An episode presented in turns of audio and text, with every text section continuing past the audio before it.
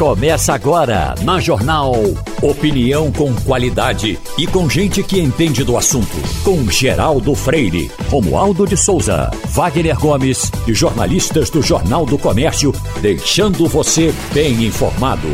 Passando a Limpo. Passando a Limpo começa tendo Igor Maciel, Romualdo de Souza e Wagner Gomes na bancada.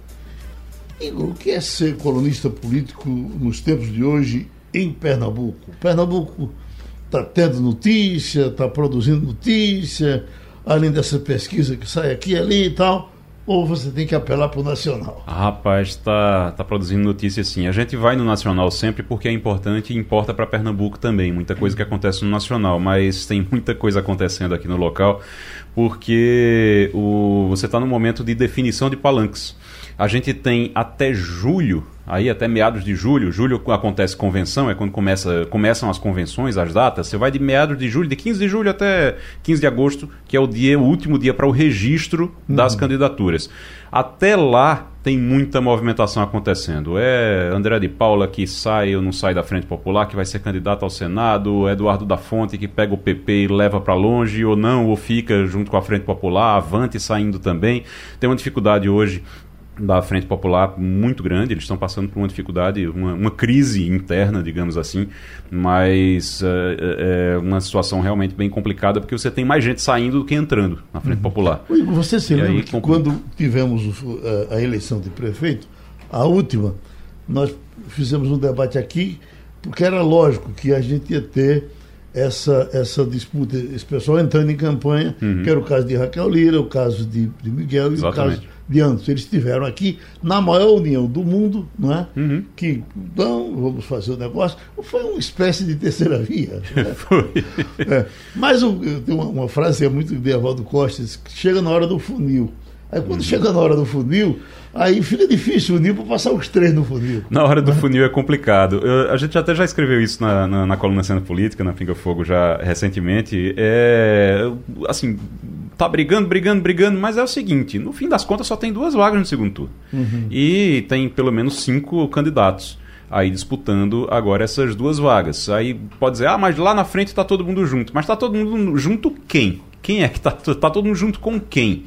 É, hoje você tem Marília Reis, tem quatro palanques né, na oposição. Tem Marília Reis, tem Raquel Lira, tem Miguel Coelho e tem Anderson Ferreira. Esses quatro estão disputando vaga na no segundo turno. Você está também com o Danilo Cabral. Danilo Cabral disputa uma vaga no segundo turno com Marília Reis. Eles estão no mesmo foco ali da esquerda, sustentando a foto de Lula, carregando ali o, o, o, a imagem de Lula, o Andor, né? Hum. Para ver se, se consegue chegar nesse segundo turno, mas eles disputam os mesmos votos. Então você tem aí, teoricamente, uma vaga para Marília ou Danilo e outra vaga para Miguel, Raquel ou Anderson. Isso hum. aí é, é o que a gente tem hoje. Agora, por exemplo, quando você conversa você conversa com, com Raquel é, e Miguel, quando você Anderson não, mas quando você conversa com Raquel e Miguel, eles dizem: olha, pode ser que a gente não vá com quatro palanques na oposição, não, pode ser que vão três. Mas vocês estão conversando, a gente conversa sempre. Eles, a uhum. gente sempre conversa. Agora, quem vai ser candidato na chapa de quem, quem vai é, desistir para ir para o palanque de quem, isso aí realmente não está definido, não, nem eles sabem. Agora, Romualdo, eu estava vendo ontem Ciro Gomes dando uma, uma uma palestra, e aí era como que alguém dissesse, olha, e, e você, como é que vai? Eu, eu, eu tinha pinta dele todo, de, de, meio desencantado. Ele disse, olha, tem novidade, vai vir novidade aí, viu? Espero que venha novidade. Eu fiquei pensando, é, será que a novidade não poderia ser até outra coisa? Ele disse, olha, o meu querido amigo Bivar, tratou Bivar como, como amigo, não é? é, é, nem sabia que eles se gostavam tanto. É, quer dizer, é, é, Ciro Gomes, que é especialista em dar coisa. Digo, como é que ele vai tratar Bivar? Alguns, alguns amores são bem surpreendentes, né, nas eleições. Querido amigo Bivar. Então, aí eu digo, puxa vida, será que a novidade não seria essa? De repente, agora, abriu-se o caminho para que Bivar diga, eu vou ser seu vice, que era o que eu queria realmente, você vem para cá e será candidato a presidente. Você vê essa possibilidade, Romualdo? Geraldo, na política brasileira quase tudo é possível. Agora, no PDT, o impossível é, o Ciro Gomes fazer a aliança com algum grupo. É? O pré-candidato disse que é pré-candidato e que vai ser candidato e que é por isso que a eleição brasileira é dividida em dois turnos. No primeiro turno, todo mundo se espalha. Palavras do filósofo Ciro Gomes. No segundo turno, a gente junta o possível. Lembrando que na eleição passada, de 2018, ele se juntou com os boêmios não é nenhum problema ser boêmio, por gentileza. Mas ele juntou-se com os boêmios da Rive Gauche e foi para a margem esquerda dos bares famosos eh, de Paris, o que é um bom lugar também para se passar uma boa temporada. Portanto, Ciro Gomes continua espalhando boatos, informações e críticas para todo lado. Ontem ele chegou até a criticar um empresário cearense. Mas essa história de uma possível aliança de Luciano Bivar, do União Brasil, com Ciro Gomes, do PDT, segundo o presidente do PDT, aí é importante dizer, é uma aliança inviável, porque no passado, PDT e e, o, o, então PSL estavam tão distantes que era impossível alguém dar-se as mãos. Portanto, é, é muito provável que Ciro Gomes continue dizendo que tem novidades pela frente e é bem provável que a chapa puro sangue de Luciano Bivar também não decole, mas ele vai querer uma chapa puro sangue para chamar de sua. Ciro Gomes é um vendedor de guarda-chuva. Eu, eu, sempre faço essa comparação. Ciro Gomes é vendedor de guarda-chuva. Por que é que eu digo isso? O que é, é que faz um vendedor de guarda-chuva? Quando tá lá fazendo sol, você tá ali saindo da estação do metrô, tá saindo ali do, do, do, do terminal de ônibus, ele tá ali, ó, compre guarda-chuva, vai chover, vai chover, vai chover. A pessoa, eh, alguns, algumas pessoas compram, outras pessoas não compram. Um dia chove e aí ele diz: Eu sou um profeta. Então, assim, ele fica jogando as coisas no ar, ele fica o tempo todo jogando as coisas no ar, até dados econômicos, até coisas que ele traz, ele traz feito vendedor de guarda-chuva. Ele fica jogando no ar porque, de repente, se acontecer, aí ele, de repente, ele se coloca ali como, ó, oh, eu avisei. Ele, se você observar as próprias redes sociais dele, você vai lá nas redes sociais dele, tem um monte de coisa com eu avisei. Tem muita coisa com o tom de eu avisei. Ciro Gomes é vendedor de guarda-chuva. Uhum. Isso aí, é, é, um bom candidato até agora ele não foi. Não.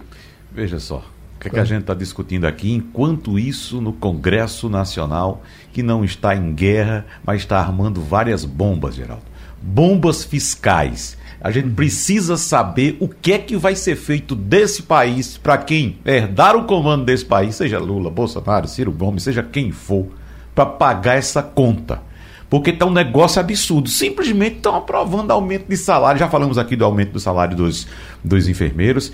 Eles aumentaram também. Oi? Dos agentes de saúde. Dos agentes de saúde. Dobraram o, o, salário dos agentes de saúde e agora estão discutindo outras iniciativas com, com impacto para as contas públicas também, como, por exemplo, a renegociação para devedores da União e até a retirada do Auxílio Brasil do teto de gastos. Uhum. Entendeu? Então, essa conta vai chegar e a gente vai ter que pagar. Nós vamos In... pagar.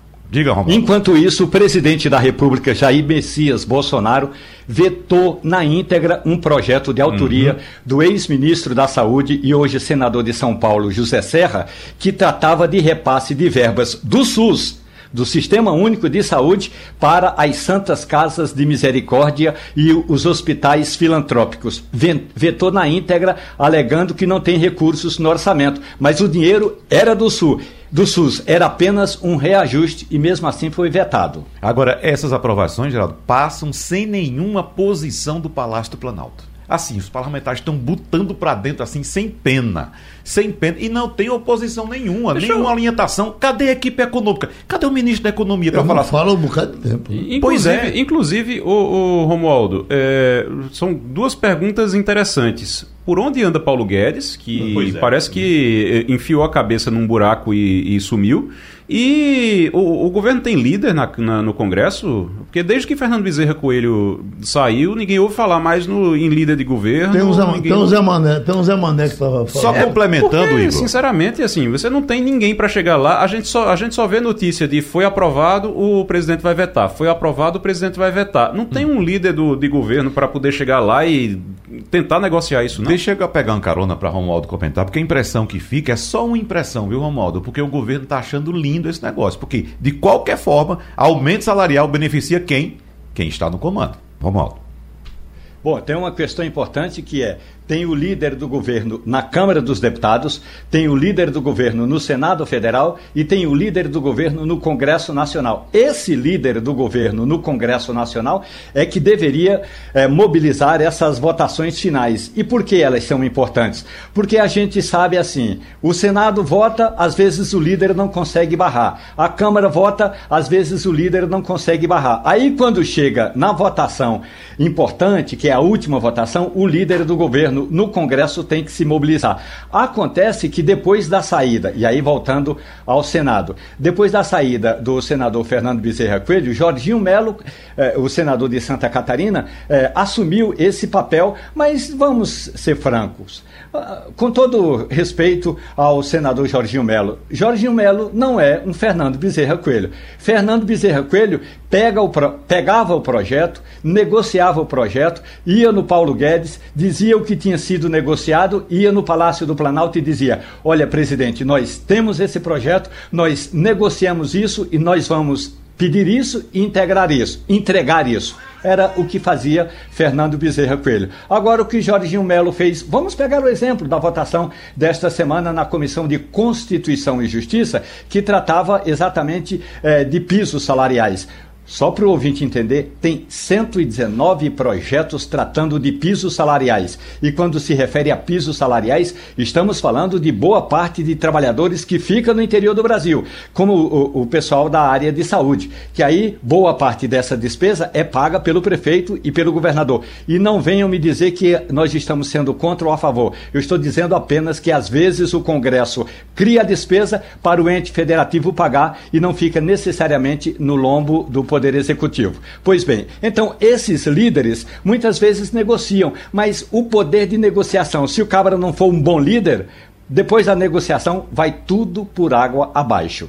Por um triz, minha gente, não seria Romualdo hoje o presidente da República, porque viajou todo mundo. Fux foi para o Rio de Janeiro. Eu digo, bom, amanhã o Romualdo vai dizer: olha, eu estou fora do passarinho porque eu estou aqui Posso dando aumento. Ir? Eu estou dando aumento aqui. Não sobrou ninguém, vai ser eu que vou, vou ficar aqui. Vamos para o doutor Cláudio Lacerda.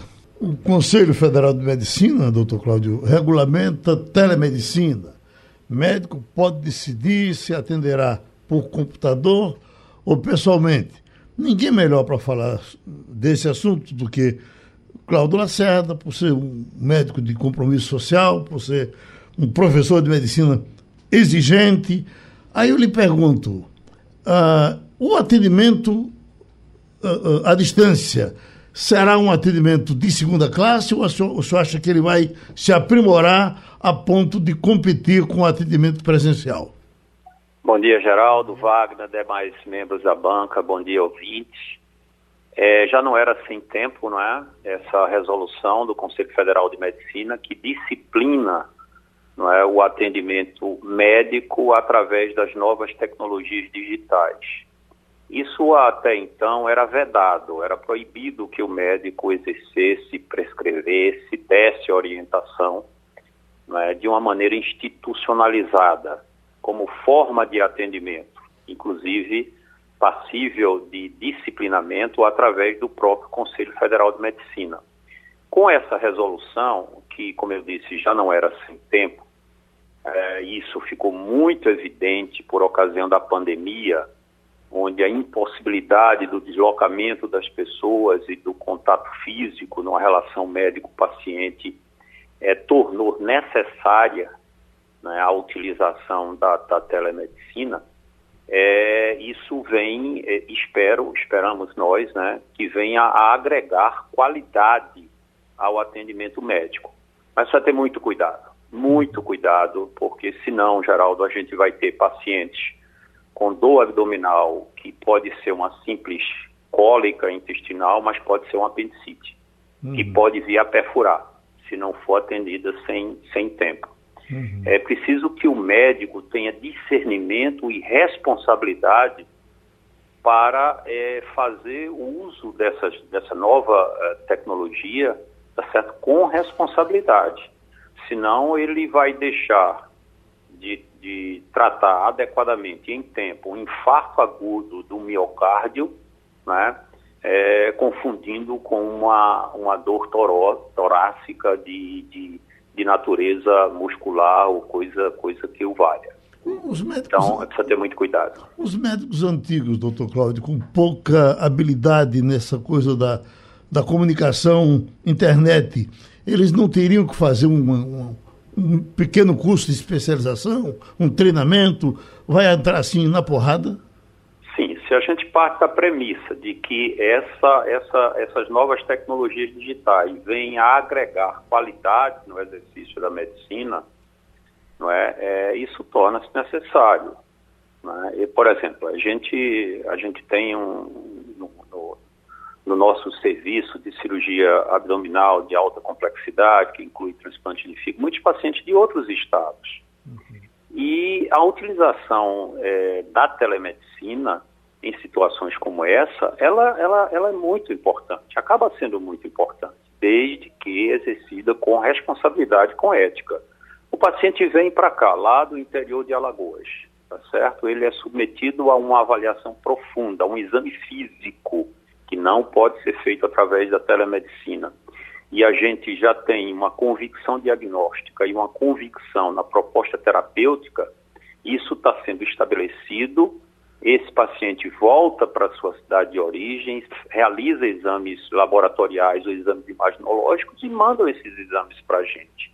Uhum. Isso vai evitar que o deslocamento dele e, num primeiro momento, a gente pode fazer uma orientação, tá certo, com base no resultado desses exames. E então marcar o retorno desse paciente no momento adequado.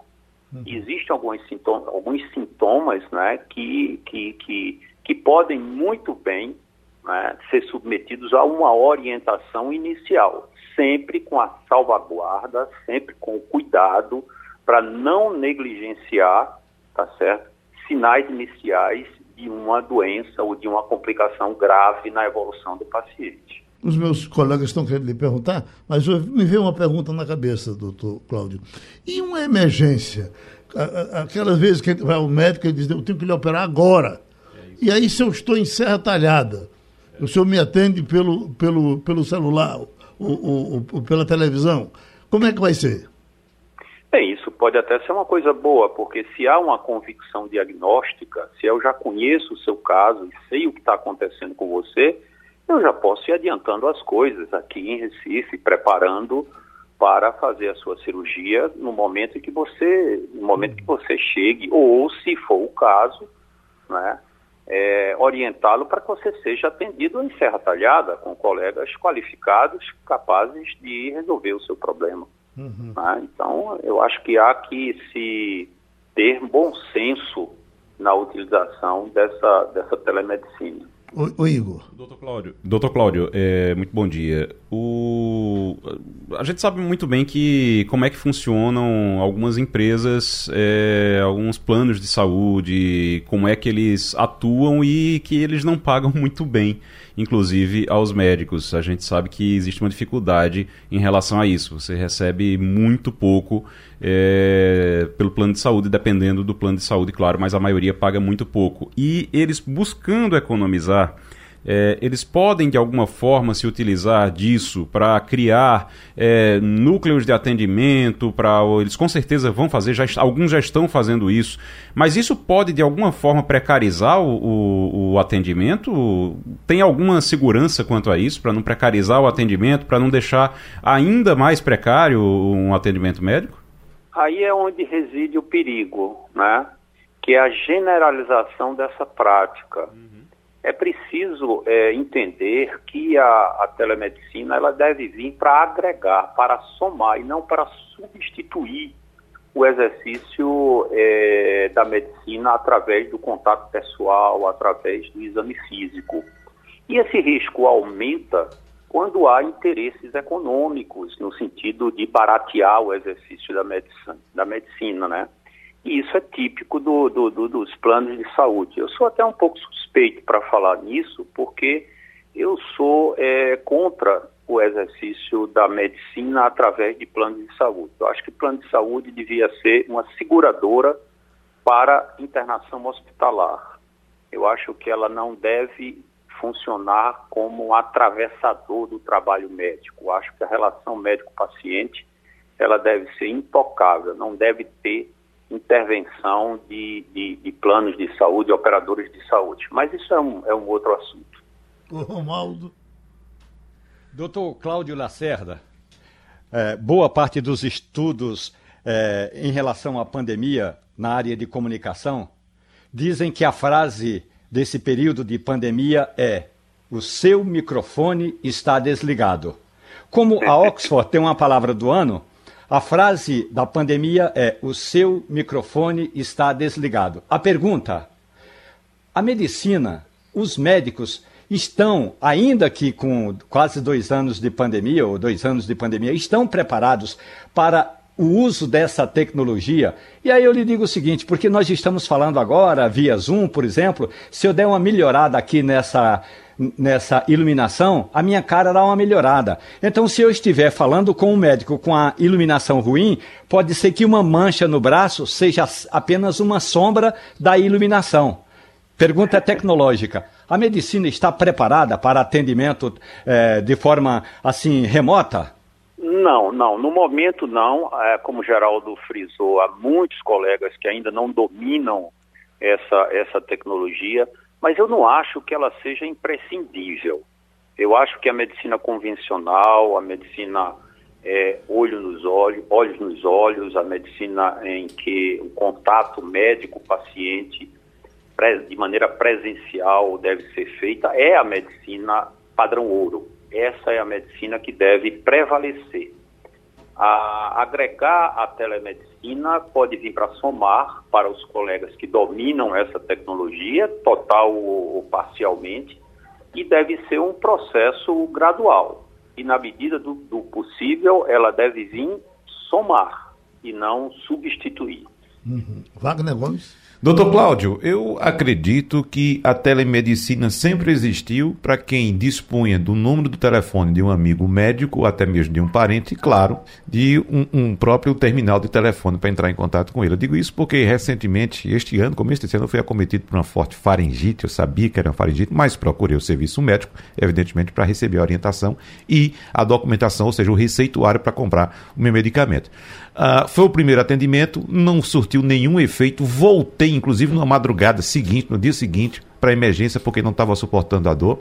Continuei da mesma forma e aí tive que lançar a mão do meu contato amigo médico otorrino laringologista para me socorrer. E ele simplesmente modificou a, modif a, a, a, medicação e de, já comecei, por incrível que pareça, em poucas horas comecei a melhorar. Então, mas de qualquer forma eu tive que passar por um serviço médico. Eu fico pensando, se eu tivesse ligado direto para o meu amigo médico, eu sabendo do que eu estava sentindo, do problema que eu estava passando, não seria mais adequado, mais rápido esse atendimento?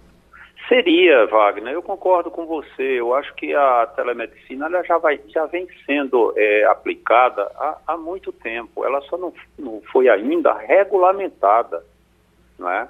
E ela presta um serviço. A imensa maioria das doenças, eu diria que elas são tratáveis, ou pelo menos uma orientação inicial pode e deve ser feito, não é? Através do telefone, através do WhatsApp, através de uma videoconferência, sem maiores problemas. O que, é que muda atualmente é a regulamentação, tá certo? Agora está muito claro que o médico tem a responsabilidade ética de definir o que pode e o que não pode ser tratado por telemedicina. Agora, o médico pode fazer uma assinatura, ele pode fazer uma prescrição de uma medicação controlada com assinatura digital. Entende? Um paciente que está em crise depressiva lá no interior, tá certo? Ele pode é, ser tratado por meio de uma prescrição, não é? De um antidepressivo, por, por exemplo, de um ansiolítico, por via digital, entende? Isso é uma coisa, é, até certo ponto, revolucionária. Isso muda muito e isso é um legado da pandemia, não é? Isso é um, é um legado positivo da pandemia e deve ser encarregado assim. Ô, doutor Cláudio, é, é, eu, discordando um pouco de Wagner, porque eu acho que não é tão fácil essa conversa com um amigo médico lá do outro lado, ele dizer a, a solução vai ser essa, porque eu também tenho muitos amigos médicos e nos, nos meus problemas quase sempre ele diz, passe aqui que eu quero uh, uh, uh, ver você. Não é suficiente o que você está tá me dizendo pelo telefone. É só para me ver nu ou tem alguma necessidade? É saudade, Geraldo. é só para me ver nu ou, ou, essa presença, em, em 80% dos casos, é rigorosamente necessária? Olha, os seus amigos médicos eu os conheço. É, e são colegas é, muito sérios, né? Você seleciona bem esses seus amigos e eles sabem que o exame físico é insubstituível, eles sabem que por trás de uma queixa aparentemente é, leve, aparentemente inocente, pode estar uma doença grave. Então, eles não querem se submeter, nem submeter você, nem ao nome deles, né? Uhum. Esse risco.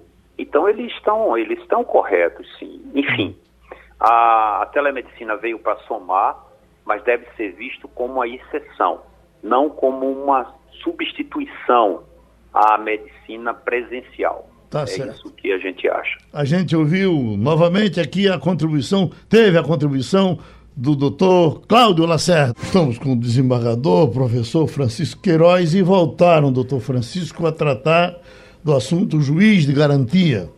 Está aqui uma matéria da Folha de São Paulo juiz das garantias, ultrapassa dois anos na gaveta de Fux, sem sinal de solução. Eu já conversei com pessoas ligadas a, a, a, ao ministro Fux, e essas pessoas dizem que, na visão de Fux, por exemplo, o juiz de garantia é mais complicação do que solução. Eu pergunto, qual é o conceito que o senhor tem sobre o juiz de garantia aprovado pelo Congresso e que um dia o, o Supremo vai ter que soltar? Veja, Geraldo, bom dia, bom dia a todos. Eu, eu já até escrevi sobre isso. Eu concordo integralmente com, com o ministro Fux. É, na verdade, o juiz de garantia termina por ser um, um facilitador de impunidade, porque você vai criar um mecanismo de burocratização que não existe no direito brasileiro. Em modelos que, em que existe isso, a autoridade policial funciona diretamente subordinada a esse juiz de garantia. Ele, ele praticamente conduz o inquérito. Aqui a gente vai ter a autoridade policial conduzindo o inquérito com a tutela de um juiz de garantia, que o, o mais grave do juiz de garantia é que ele não é um juiz com as garantias do juiz é do feito, porque ele é outro juiz de outra vara, é, o juiz que não responde pelo processo, que vai, não pode ser o mesmo juiz. Esse juiz é que vai tutelar tudo que acontece antes do recebimento da denúncia. Essa questão do que está na gaveta de Fux, eu acho que é um equívoco. Porque, na verdade, são quatro ADIs invocando inúmeros aspectos dessa lei 13.964, é, que não é só o juiz de garantia, só de habilitados com, como é, amigos cúria, como participantes do processo, tem mais de 10 só para você ter uma ideia, só para as audiências públicas sobre a matéria, porque são, são é, muitas das discussões, tem mais de 60. E assim, e, é uma, é um, uma, e tem alguns aspectos, eu, eu vou lhe mostrar é, rapidamente, porque eu sei que o seu tempo é de ouro. O processo penal será de estrutura acusatória, o juiz de garantia é responsável pelo controle de legalidade das investigações, por aí vai. Ele é quem vai receber a comunicação de prisão, receber o auto de prisão, zelar pela observância dos direitos do preso, podendo determinar que será conduzida a sua. Aí por aí vai. E essa pessoa é quem vai receber o preso em num prazo de 24 horas, depois de preso. Agora veja, numa comarca de interior que não tem, só tem um juiz, é, tem que ter outro juiz. Então você teria que imaginar que o, o juiz de outra comarca vai estar disponível em cada momento. Então a polícia vai ter que separar os dias da semana que vai prender, para que tenha um juiz, um juiz disponível para essas garantias. Uhum. Quem, quem deve ser responsável, e já é pela Constituição, pela proteção é, dos, dos direitos com base na Constituição, é alguém que só se pensa nele como acusador, que é o Ministério Público, que deve pautar pela legalidade da atuação. É o fiscal natural da polícia, o Ministério Público. E, e não, aí você tem um monte de, um monte de atribuições lançadas no artigo 3 da lei para essa figura. É, depois, quando o processo tiver recebido a denúncia, vai mandar para o juiz regular de instrução, que não pode ser o mesmo. E aí diz, as decisões proferidas pelo juiz de garantia não vinculam o juiz de instrução. Aí, por aí segue. Os autos que foi objeto do juiz de garantia ficarão separados. Aí você vai imaginar, quando você tem uma, cada ato de um juiz, você, em tese, tem a possibilidade de um recurso. Certo? Então, o que é que hum. você vai ter? Você vai criar uma pulverização de atos judiciais, possibilitando um monte de recursos sobre essas matérias e possibilitando é, que seja é, o processo tenha inúmeras situações para habeas corpus. Veja o parágrafo primeiro diz assim: o preso em flagrante ou por força de mandado de prisão provisória será encaminhado à presença do juiz de garantia no prazo de 24 horas. Imagine uma comarca lá do Amazonas. Momento em que se realizará a audiência com a presença do Ministério Público, da Defensoria ou de advogado constituído, vedado o emprego de videoconferência. Olha, se o preso está lá no distrito, lá no interior, lá em Santarém, a 70 quilômetros da sede, eu não poderia fazer videoconferência? Não pode, não. E essas coisas plantadas não são por acaso. Quando, meu pai dizia, quando você, quando você vê algo que parece uma grande burrice, é uma grande esperteza. Uhum. Isso aqui, ó, tem um habeas corpus plantado aqui. Se fez por videoconferência, não podia habeas corpus. Se fez com 40 horas e não com 24, um habeas corpus. Então, na verdade, se o processo penal brasileiro é terrível em termos de se conseguir a punição de quem merece ser punido, ah, com isso aí vai ficar muito pior. Deixa eu, eu concordo. E, e além do mais, o custo. Uhum. É, imagino que você tem as vagas e vai ter que ter outro juiz de garantia que vai atender a essa comarca nessas uhum. situações específicas. Igor Marcel?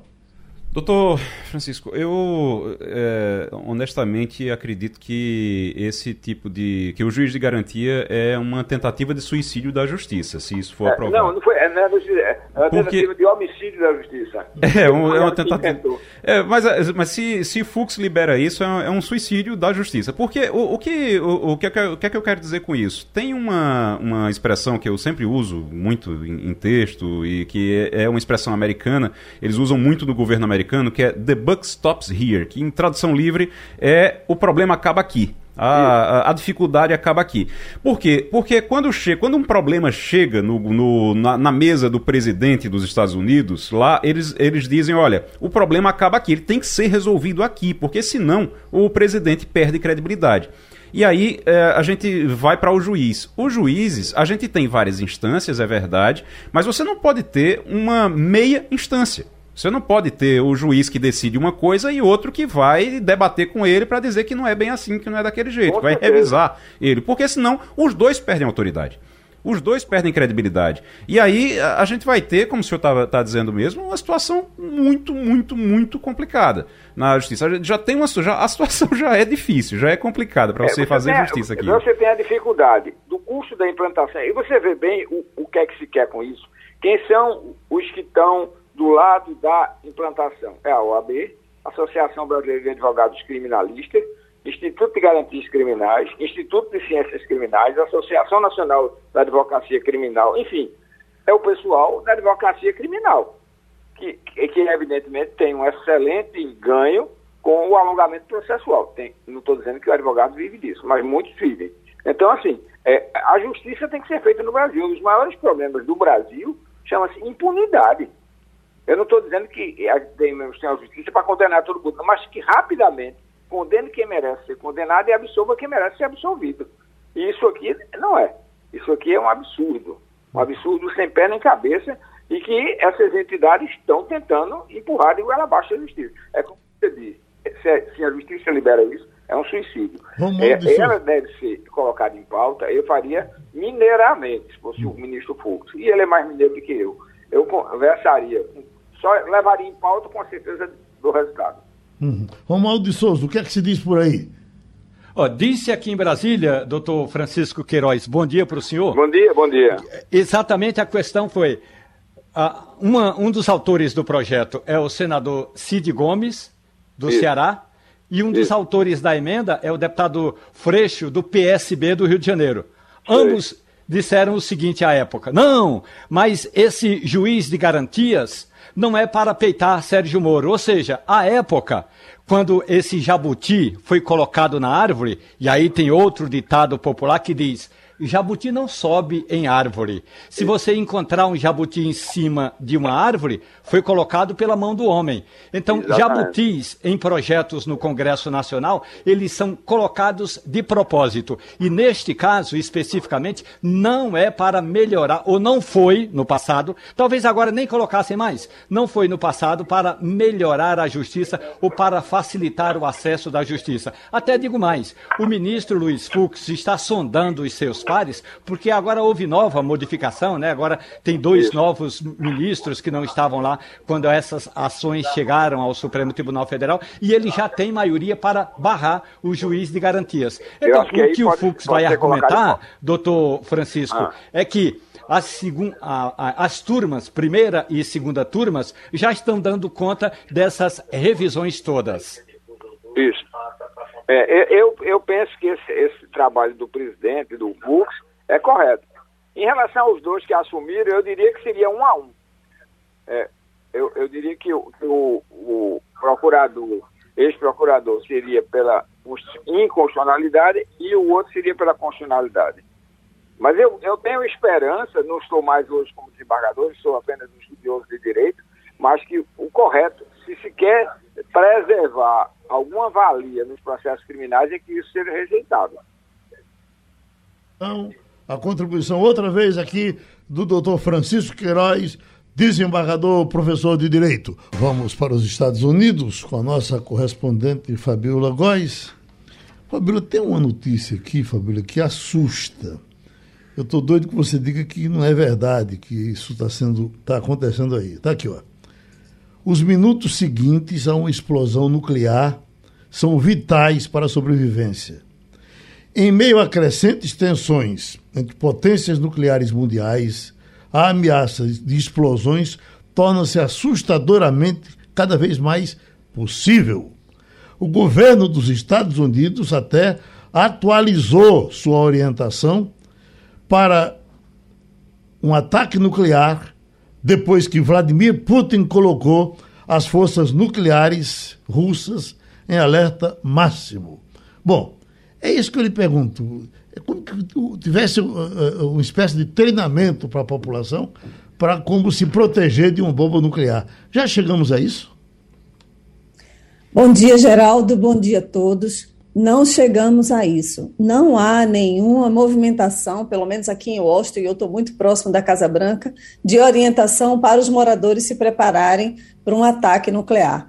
É óbvio que os Estados Unidos estão monitorando, o presidente Vladimir Putin indicou que poderia usar né, durante essa guerra, mas hoje já teve autoridade da Rússia dizendo que não vão usar armas nucleares contra a Ucrânia. E a gente acredita que isso pode ser que não seja de fato usado também contra outros países que estão colaborando com a Ucrânia para se proteger durante essa guerra. A gente tem visto né, que os ataques continuam, os russos ainda dominam aquela cidade de Mariupol, tem um complexo industrial, industrial que tem mais de 300 pessoas ainda que precisam ser tiradas de lá. A ONU ontem falou que teve que suspender por causa dos ataques, mas parece que hoje vão tirar essas 300 pessoas e aí a Rússia domina totalmente Mariupol, que, é, que dá acesso ao mar de Azov né, para a Ucrânia.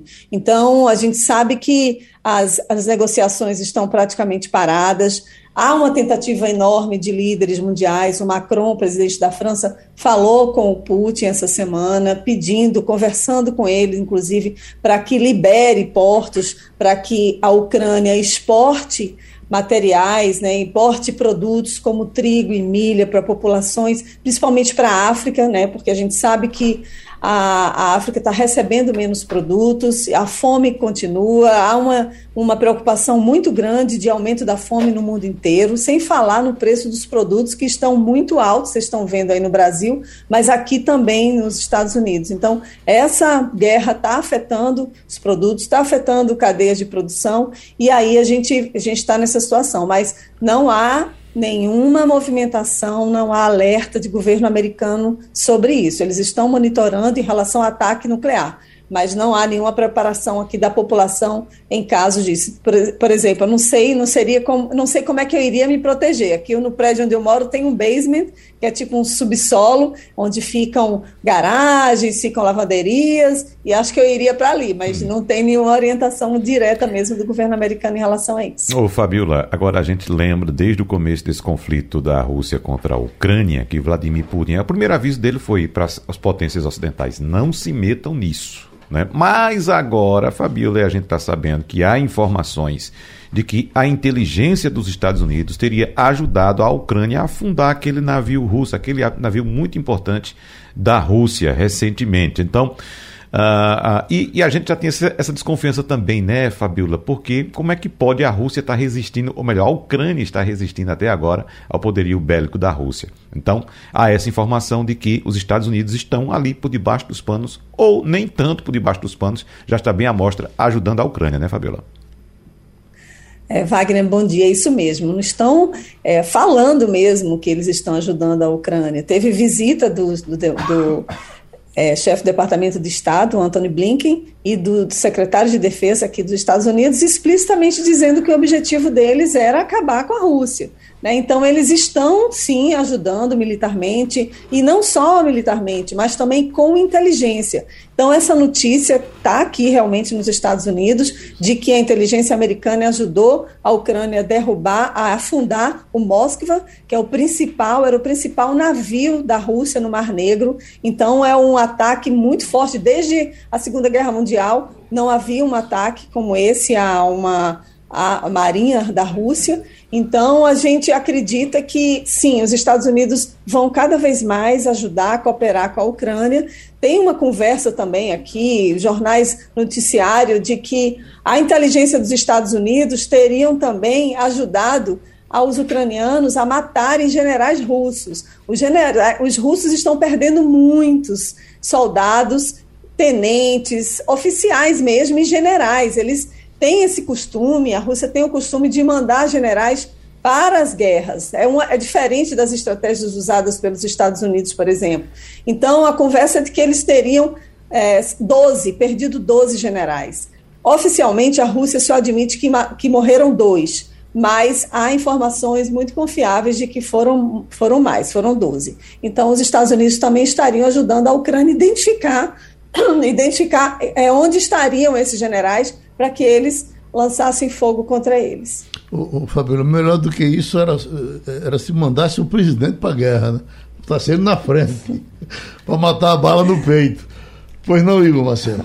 Ô, Fabiola, muito bom dia. Uh, a gente teve informação ontem de que um, um representante da CIA, é, o, o, da inteligência americana, teria é, digamos que orientado Jair Bolsonaro, mandado um recado para Jair Bolsonaro dizendo que ele não questionasse as eleições, que ele não questionasse a, o processo eleitoral brasileiro, que não questionasse a, a, o formato da democracia brasileira e por aí vai. Isso soou para algumas pessoas como um recado, assim, não muito amistoso, pelo menos como um primeiro aviso de não se meta com isso. Como é que isso repercutiu? Isso repercutiu de alguma maneira por aí? Alguém já perguntou a esse, a esse representante da CIA se isso realmente aconteceu e como foi que aconteceu? Bom dia, Igor. Com certeza. O Ned Price, que é o porta-voz do Departamento de Estado norte-americano afirmou que confia nas instituições democráticas brasileiras. Isso foi numa coletiva ontem na Casa Branca. Um dos jornalistas perguntou sobre isso e ele reafirma que o Brasil tem histórico de eleições livres e justas. E aí tem essa conversa de que em julho do ano passado um representante da CIA esteve com Bolsonaro e sugerindo para ele, indicando que ele pare de atacar o TSE, pare de atacar as eleições. E não é isso que o nosso presidente está fazendo, né? Lembrando que, assim, está todo mundo com receio no Brasil, né? Obviamente, aqui nos Estados Unidos eles estão muito de olho e acompanham as eleições brasileiras. Eles temem, obviamente, uma tentativa de um golpe, né? E se o Brasil, nesse momento, se os militares apoiassem o Bolsonaro para um golpe, é, os Estados Unidos não iriam apoiá-lo, diferentemente do que aconteceu no golpe de 64, que o Brasil teve sim apoio dos Estados Unidos para isso. Então a realidade é diferente. O porta-voz né, do Departamento de Estado norte-americano ele falou, ele explicou isso, dizendo que o Brasil é uma democracia forte e não só o Brasil como os Estados Unidos tem compromisso de garantir democracias decididas pelo povo aqui no Ocidente. Então, é um reforço bastante importante que o Brasil tem nesse momento de os, os, as instituições democráticas, né, com os Estados Unidos, obviamente, dizendo não no caso de o presidente atentar contra as eleições aí no Brasil em outubro. Romualdo de Souza, em Brasília.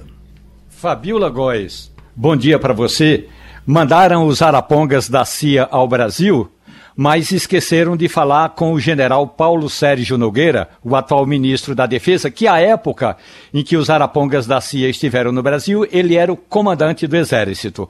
Pois o ministro da Defesa insiste na balela de dizer que as Forças Armadas encaminharam sugestões ao TSE, e é verdade, e quer que o Tribunal Superior Eleitoral divulgue quais foram os questionamentos que as Forças Armadas fizeram ao TSE sobre urnas eletrônicas, inclusive recomendações de que houvesse mais de uma contagem de voto. Acredite, o general de exército treinado para enfrentar o inimigo externo está dizendo que seria bom que houvesse mais de uma uma contagem de votos. Aí você pode imaginar, se o general do Exército pensa isso, o que os arapongas disseram ao general Augusto Heleno, que é o chefe eh, da espionagem brasileira, do Gabinete de Segurança Institucional.